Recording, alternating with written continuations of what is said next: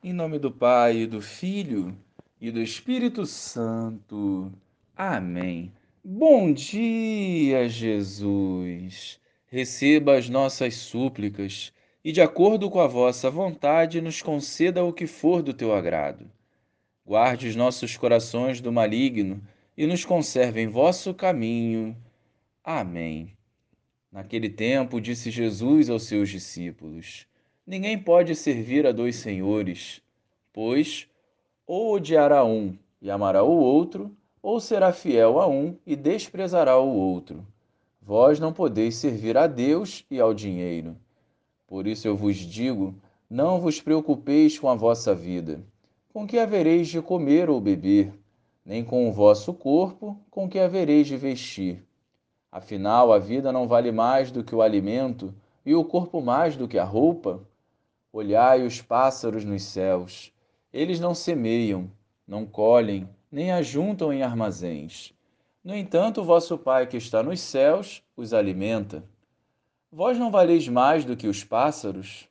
Quem de vós pode prolongar a duração da própria vida só pelo fato de se preocupar com isso?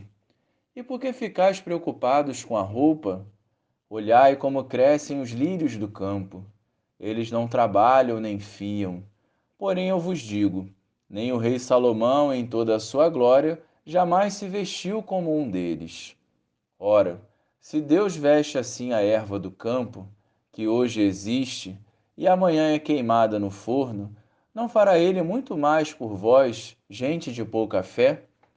Portanto, não vos preocupeis dizendo: que vamos comer? Que vamos beber? Como vamos nos vestir? Os pagãos é que procuram essas coisas. Vosso Pai que está nos céus sabe que precisais de tudo isso. Pelo contrário, buscai em primeiro lugar o reino de Deus e a sua justiça, e todas estas coisas vos serão dadas por acréscimo. Portanto, não vos preocupeis com o dia de amanhã, pois o dia de amanhã terá suas preocupações. Para cada dia, bastam seus próprios problemas. Louvado seja o nosso Senhor Jesus Cristo, para sempre seja louvado.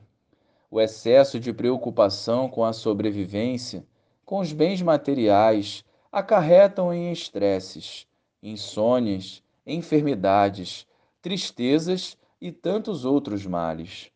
Por isso é fundamental confiarmos em Deus e na sua divina providência nós devemos sim fazer a nossa parte, trabalhar e nos empenhar para bem vivermos. Só não podemos fazer do dinheiro, por exemplo, o nosso maior bem. As palavras de Jesus hoje devem nos levar à reflexão a respeito da maturidade da nossa fé em meio à nossa perseverante caminhada. Acima de todas as coisas, devemos buscar o reino de Deus e a sua justiça. E não tenho dúvidas que tudo mais nos será acrescentado. É o próprio Senhor que nos fala isso. Não falo aqui sobre riquezas, mas sobre o essencial para sermos felizes e vivermos em paz. Colocar em prática o Evangelho é ter a certeza que não estaremos sozinhos e que a providência divina jamais nos faltará. Glória ao Pai, ao Filho e ao Espírito Santo, como era no princípio, agora e sempre. Amém.